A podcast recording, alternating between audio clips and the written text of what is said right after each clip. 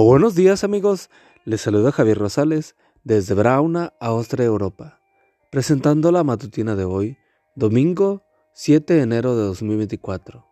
La matutina de jóvenes ya por título, Resiste. La cita bíblica nos dice, Sométanse pues a Dios, resistan al diablo, y éste huirá de ustedes. Santiago 4:7. Corría el año de 1730.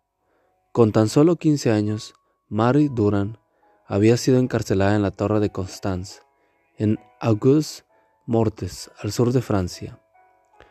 Al encerrar a esta joven hugonota, el comandante esperaba enseñarle, tanto a ella como a los demás, la necesidad de someterse a las leyes civiles y religiosas del país. Pero Marie no se rindió. Vientos fríos soplaban por las angostas aberturas de la redonda torre, cuyos muros tenían unos siete metros de espesor. Mosquitos portadores de paludismo llegaban hasta la torre, y los altos niveles de humedad destruían todo lo que fuera susceptible a la corrupción.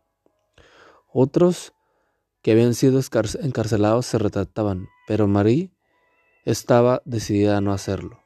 Por el contrario, grabó la palabra registe en el borde de una piedra. Si se trata de un provincialismo o de reescribir defectuosamente resistes, no lo sabemos, pero el significado es evidente, resiste.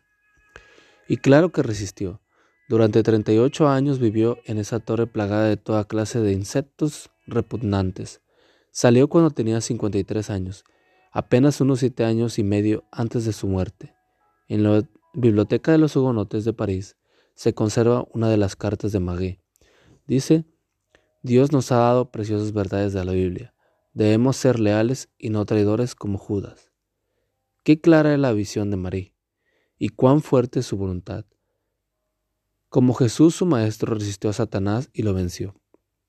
Así podemos nosotros resistir la tentación y obligar a Satanás a alejarse. Jesús venció por su misión a Dios. No podemos salvarnos a nosotros mismos del poder del tentador.